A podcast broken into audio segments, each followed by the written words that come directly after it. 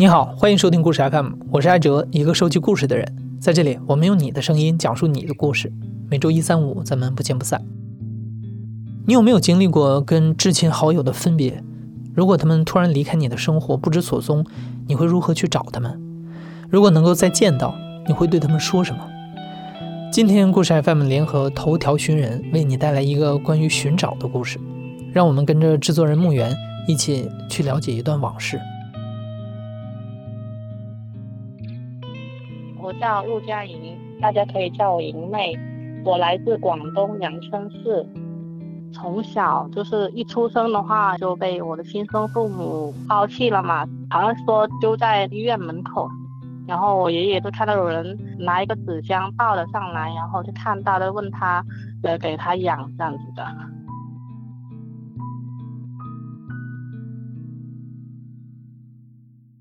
一九九五年。陆佳莹被一位六十多岁的老人带回家，以祖孙相称。四年后，爷爷去世，陆佳莹开始和奶奶相依为命。因为没有了主要劳动力，他们的日子过得很难。而且随着他长大懂事，陆佳莹渐渐发现家里的奶奶是个怪人。她不会说当地的语言，也不会写字，没人能听懂她在说什么。也没人知道他的名字。他甚至没有户口。村里的人都说，奶奶是爷爷花一千多块钱买来的。成长在这样一个家庭里，陆佳莹的童年经历了很多的冷眼和困惑。懂事以后，他每天都想从奶奶身边逃走。呃，因为村里面人都喊她憨婆，就是傻的。因为不懂那边的语言，他们以为他是傻的，精神不太好啊，干嘛的，就会嘲笑我们呐。就印象最深的话，那就是憨婆养大的，也是憨妹啊什么之类的嘛。可能那时候就是心里有恨吧，不太喜欢跟奶奶待在一起那样子。反正他有时候就是我跟同学出去玩的话，他可能在半路碰碰见的话，就是我不是太想去认他的那种。就会躲开他那样子。后来，陆佳莹的生活发生了一些转变。十一岁那年，她被一户人家收养，养父母对她很好，也常去照顾奶奶。这一户善良的人家开始试着了解奶奶的过去，但因为语言不通，他们十多年来都没有进展。二零一六年，奶奶患上脉管炎。右小腿坏死导致截肢，随后他又得了白内障、甲状腺肿瘤。陆佳莹和他的养父母觉得不能再拖了，如果要帮奶奶落叶归根、找回家人，他们就得借助互联网的力量。陆佳莹加入了很多群组，把奶奶说话的录音发给不同的人辨认，希望有人能听出这是哪里的方言。反正每天都录音，每天都录音。他一说话，我就录音发上群，看一下能不能分辨出他是哪个地方的这样子。那段时间就是大家都很努力，呃，辣椒怎么发音啊，栗子怎么发音啊这些，因为他们说这几个词的话可以分辨出是哪个区域的。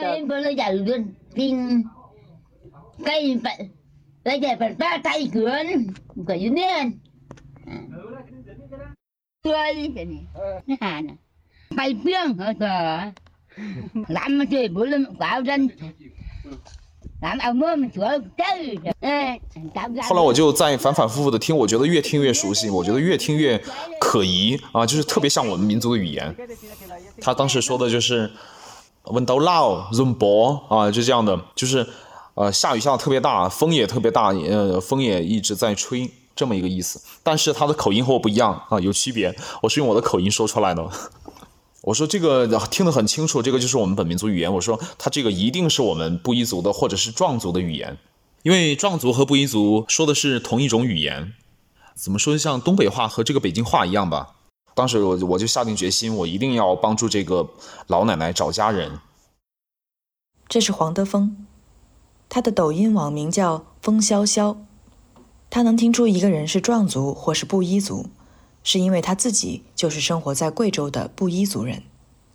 很多人知道他是因为2020年他帮助了一位叫德良的布依族老人找回了家。这个漂泊在外三十五年来没有名字的女儿，终于再一次见到了父母。两年后，在莹妹替奶奶寻找亲人的过程中，黄德峰的参与再次起到了关键性的作用。后来，这个莹妹她说，她最开始是通过抖音来找我，但是我没有回复她私信，她就找到了另外一个我们布依族的一个女孩子。这个女孩子叫哈尼，她也是一直在抖音上宣传我们布依族的语言、服饰、各种文化。后来哈尼呢，他就听了这个录音，他听不懂，他就说：“我有一个朋友，以前呢也帮助过被拐的布依族人寻亲，他比较有经验，我我帮你转发给他。没想到还是找到了我。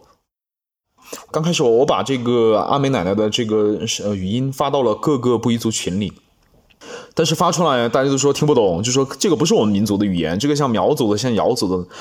但是我觉得，我说一定是因为我听到了中间那句特别清楚，他说雨下的特别大。我说苗族同胞，他不可能说着说着就突然掺杂一句布依语在里面嘛。我说这个怎么可能？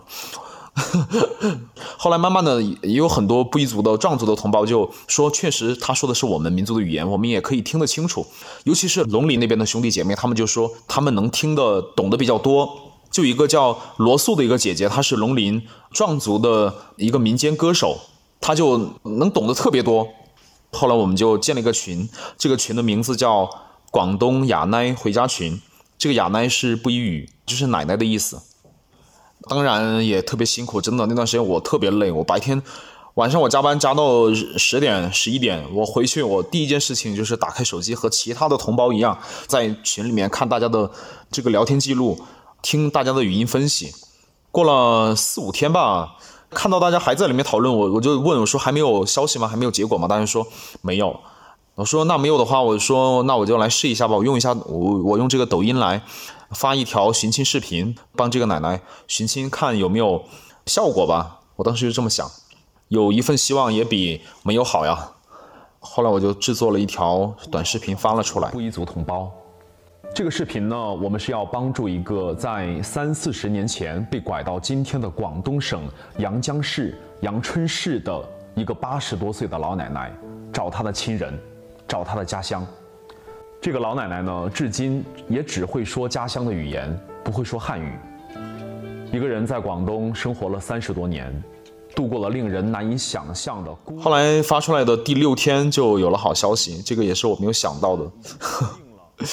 因为其实那个视频的点赞量也不是很高，但是呢，因为我们这个群里面的后来进来的一个大哥为学英，这个大哥他反反复复坚持，他说这个奶奶的口音一定是龙林县境内的，然后他就呃一直坚持在他锁定的那个那几个范围，龙林有个地方叫扁牙，扁牙乡是一个乡，一直在这个扁牙乡附近的一些微信群里反反复复的转发，他就一直在转发扩散。就是后来这个奶奶的家人就看到了这个视频，就通过这个我在视频里留的呃联系方式联系到了我。当时联系联系上我的这个大哥，我我叫他叔叔，他是阿美奶奶的侄子。他当时加我的微信，然后呢，他就说你发的这个视频里的老人是我的亲人。他说我联系你，我想了解一下情况。我一看到。他说是他的亲人，我当时哇，我好激动呀！那天早上本来我头一天晚上我加班加的特别累，我早上起来上班，我的眼睛的感觉是迷迷糊糊的睁不开。我一看到是我的亲人这几个字，我感觉我的眼睛瞬间就放光了。啊，然后我就我就赶紧赶紧，我说我一看，我就马上看他的那个微信的那个名片上有没有他自己的电话。我一看有他的电话，我赶紧回拨过去。我一打过去，他他我说，呃，我说你好，我是风潇潇，我看到你您给我发的那个信息说老奶奶是你的亲人。他说是的，是的，他非常高兴。他说是的，是的，就是我的亲人。他也特别激动嘛。他说你们不要再找了，我敢确定百分之百这个就是我亲人。我说你真的确定？他说确定的。我说你怎么确定？他说首先他的这个长相我还记得。他说：“这个阿美奶奶被拐的时候，他是有印象的。他说一看到这个照片，我就知道肯定是他，而且说话的口音没有变。他说阿美奶奶年轻的时候说话就有差不多是这个样子。然后还有他他他的那个大脖子病也是完全对得上的，就是和他要找的这个姑姑是完全一样的一种症状，所有的各方面的情况都完全的吻合。他说不要再找了。他说啊，一定是的。”当时太高兴了，我当时高兴的那种，就感觉我像中了一千万的彩票似的。虽然我没有中过一千万彩票，但是我觉得我如果中中了这个一千万的彩票大奖的话，我觉得我也我也只能高兴到那个份儿上了，我不会再给比那个更高兴了。我觉得帮这个阿美奶奶找家人难度太大了，因为她听力非常非常的不好，她后来带了助听器也听不清我们在说什么。然后我们那个群里面很多同胞，我们叫宾乱啊，很多宾乱都是我说了你说你说了他说，这样轮着说，轮番轰炸这个的 视频电话、语音通话，方方面面各种办法都已经用尽了。但是呢，这个阿美奶奶她就是听不到，或者是听不清楚我们在说什么。我们当时真的好绝望呀，感觉，因为我们这个布依族加上壮族人口都已经两千多万了。两千多万呀，人口太庞大了。你在这么庞大的一个族群里去寻找这个奶奶的亲人，其实还是有难度的。虽然说我们是被叫做是少数民族，但是呢，其实人口还是挺多的。二零二二年五月，黄德峰成为了抖音寻人志愿者。抖音寻人隶属于今日头条的公益寻人项目“头条寻人”。这个项目同时在今日头条和抖音运行。像黄德峰这样的志愿者所发布的寻亲内容，可以得到平台的流量支持，被更多人看见。所以，除了他自己，黄德峰也带动身边的朋友加入志愿者行列。但其实，除了帮人寻亲，黄德峰最开始想做的，只是在抖音分享一些日常生活。他来自黔西南布依族苗族自治州，家在安龙县，布依族大约有三百五十万人口。大部分聚居于贵州省南部，和黄德峰的老家一江之隔的广西龙陵县，则是壮族人聚居的地方。两个民族语出同源，在文化风俗上也十分相近。其实我这个名字是半布半汉的，我的这个布依语名字读音是德峰，这个的是我们布依语的前缀，相当于是小峰、阿峰的意思。就像那个德良，德良他的这个德就是我的这个德。我小的时候，我是在城市里面长大的。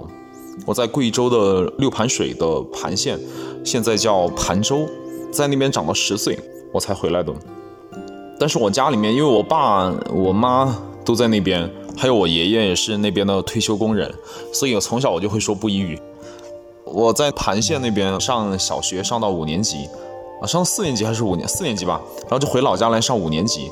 然后就开始学布依文，然后每个星期一节布依文课，我当时觉得可有意思了。然后呢，那个时候我们班所有的人都都是说布依话的，除了上课的时候用汉语教学嘛，用普通话。下课全部的同学都是在说布依话。那个时候我一直以为我们班没有汉族的学生，后来直到六年级，因为我们小学小升初考试要有加分嘛，民族加分。然后呢，呃，老师就来统计班里的民族构成，哪些同学是布依族，哪些同学是汉族。然后呢，我当时还还觉得特别的纳闷儿，我觉得我说我们班有汉族吗？然后后来老师一叫汉族同学请举手，然后还真的有十来个同学举手了。我当时又觉得很奇怪，我还说他们，我说你们知道汉族是什么意思吗？你们举手。他们说我就是汉族呀，我们就是汉族呀。我说怎么可能？你们就说布依话的，怎么可能是汉族？后来。一看他们的户口本还真的是汉族啊！我当时觉得好不可思议。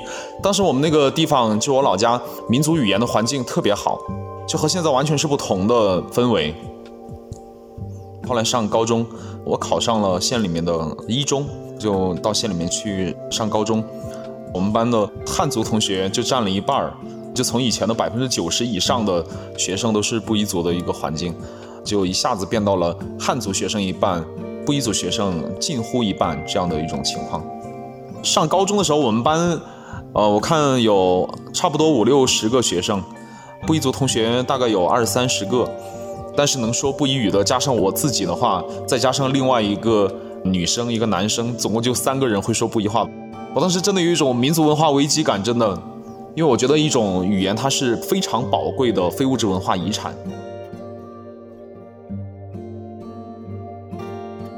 为了保护民族语言和传统文化，黄德峰开始在抖音上发布民族文化相关的视频。我就发布一些很普通的记录我生活琐碎的一些事情，一个星期下来可能就这么几个赞，然后有的时候还没有赞，有的时候打开突然发现有很多赞，那个时候我就会特别兴奋，我还以为我我要成网红了，还要怎么突然就火了，但是一看全部是我妈给我点的赞。然后那个时候没有想到用抖音来宣传布依族的文化。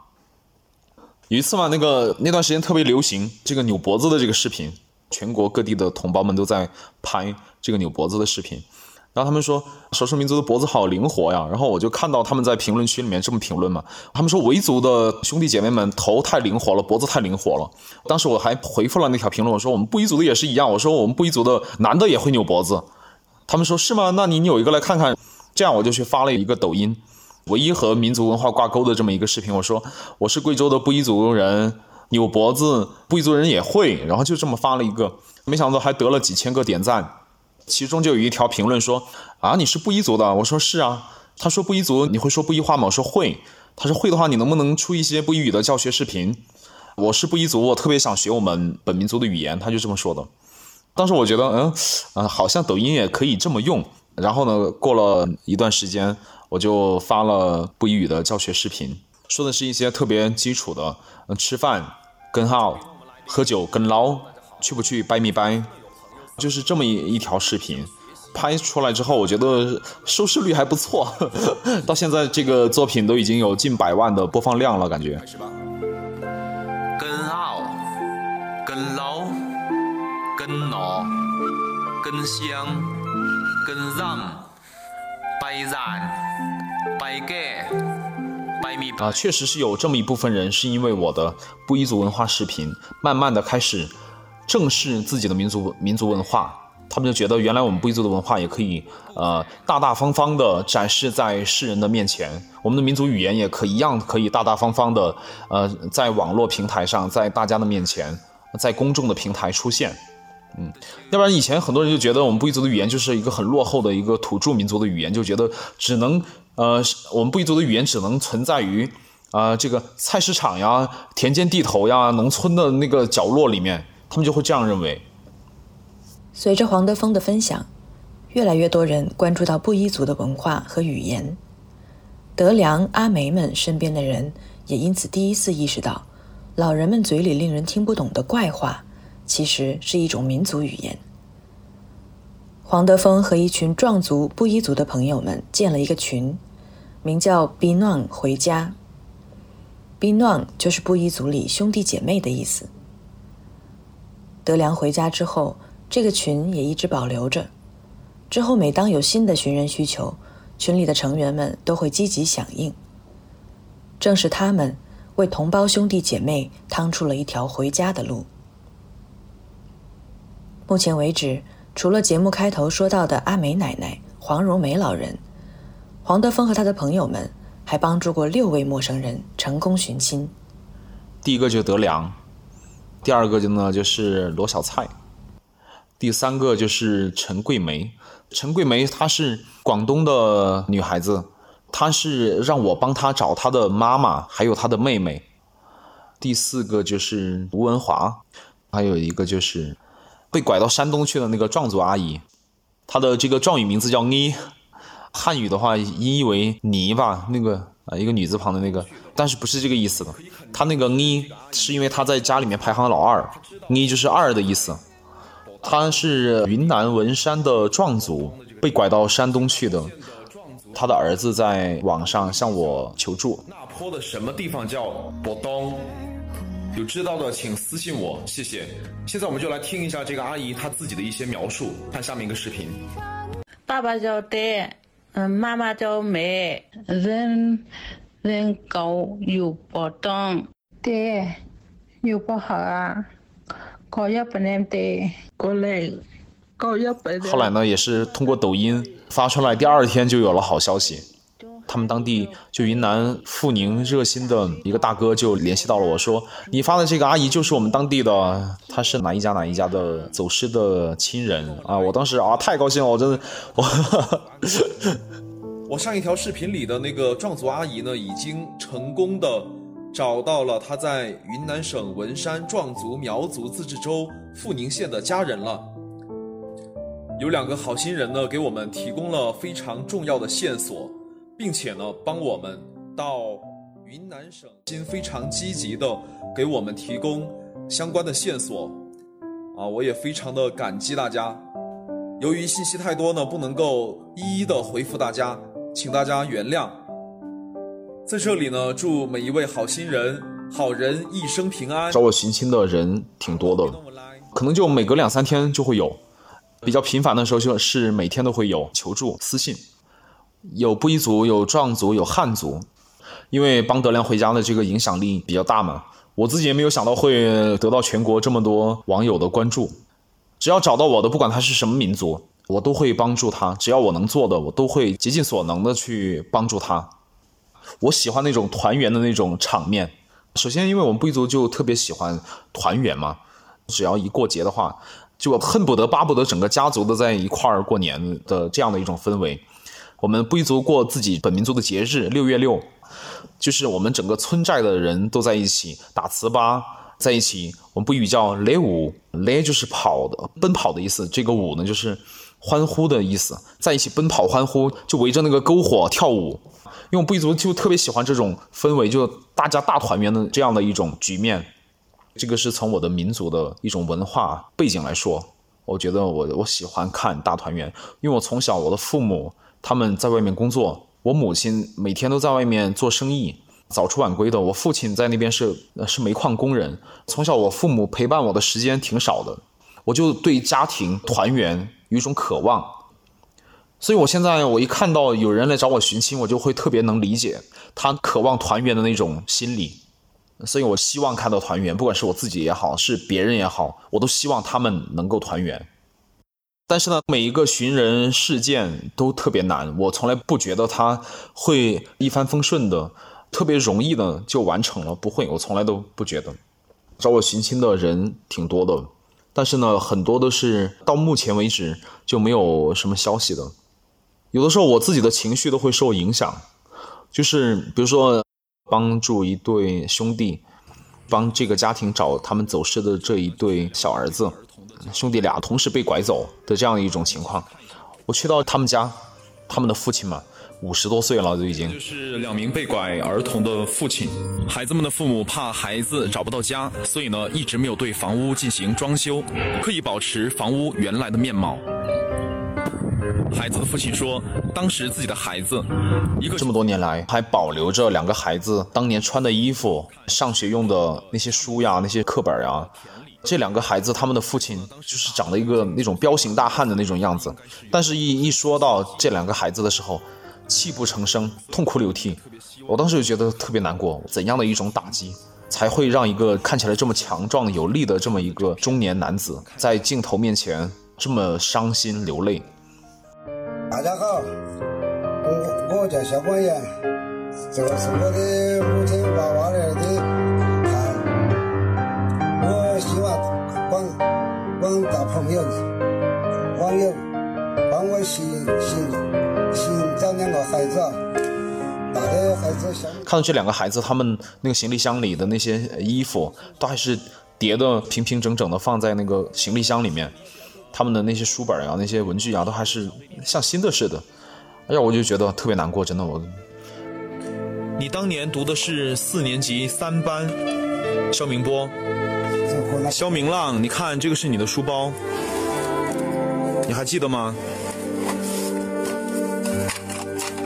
这个是你的文具盒，肖明浪，你看这个是你的书，科学书，印象吗？你在学校里面的名字是肖明。大海捞针总是很难，这是你的字帖但黄德峰一直没有放弃，是因为他知道现在用的方法是对的。时间回到二零二一年四月，被拐二十三年的布依族人罗小菜。从河南商丘回到了贵州老家。从黄德峰在抖音收到求助私信，到罗小菜寻亲成功，全程只用了六个半小时。我叫他河南大哥，河南大哥呢，他特别特别的有爱心，我我就感觉真的是这样的。他说我在新闻上看到了你帮德良寻亲成功了，我的邻居也是一个被拐二十多年的一个妇女，到我们当地来这么多年。也一直想回家。他说：“你能不能帮他找一下他的家人？”我说：“可以啊。”我们就在微信上聊。我说：“那你让我和这个阿姨通一下话。”我说：“我想了解一些情况。”他就去找这个阿姨罗小菜阿姨啊，当时还不知道他叫罗小菜呢。他当时说自己说的是另外一个名字。后来呢，我就和这个阿姨通话，她说了她叫什么名字，她还能记得她的兄弟叫什么名字。他的父亲叫什么名字？他能记得的，但是他是用贵州话说的，他们河南当地人听不懂，我也只能听一个大概，因为他的口音也有变化，说的话又又是带着河南腔。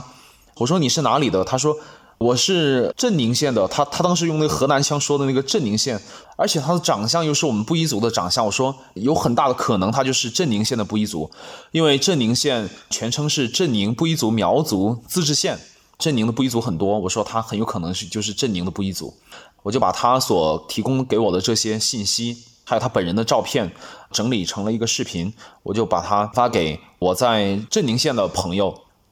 这个朋友叫吴登平，是一个大哥，他是镇宁县的一个老师，他是教的汉语布依语双语文的一个老师，他就帮转发，没想到转发来转发去的，他当时也是动员他们当地的那些同胞们。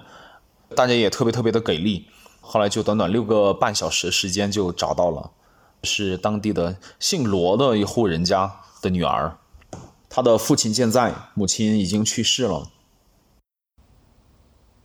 黄德峰知道世上的事不总是圆满的，所以他总是希望能有更多人关注和参与。过去两年，他在自己的抖音号上发布了很多寻亲信息。其中包括罗超凡、秦世才、肖明波、肖明浪、徐小花、梁光敏、岑慧成、徐新忠。这一个一个的名字背后，都是许多人苦等的漫长岁月。二零二零年，德良回家之后，黄德峰在抖音发布了一条视频。里面是他清唱的一首布依族歌曲，名叫《等你》。歌词里这么写着：“丢不下你，没有丢下过你，等你等到天都亮了。不管等你多少年，这辈子我只等你一个。”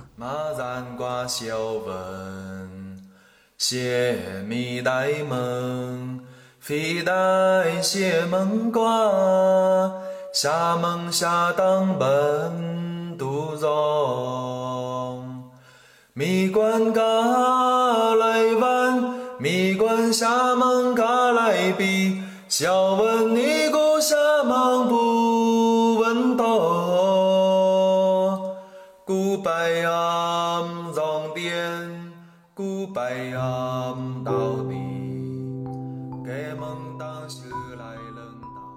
无论是德良、阿梅还是罗小菜，他们最终找回亲人的关键，都是那一份多年未变的对家乡的牵挂。乡音使人们凝聚，找回彼此，而抖音和头条都为这一切的发生提供了场地。自2016年成立以来，头条寻人已经帮助一万九千余个家庭团圆，其中年纪最大的一百零一岁高龄，最小的才三个月大。目前，头条寻人已经是国内最大的公益寻人平台之一。如果你的身边有人需要帮助，或许你也可以伸出援手，一个点赞，一次转发，一条私信，或许就能帮助一个人找回他失去的故乡。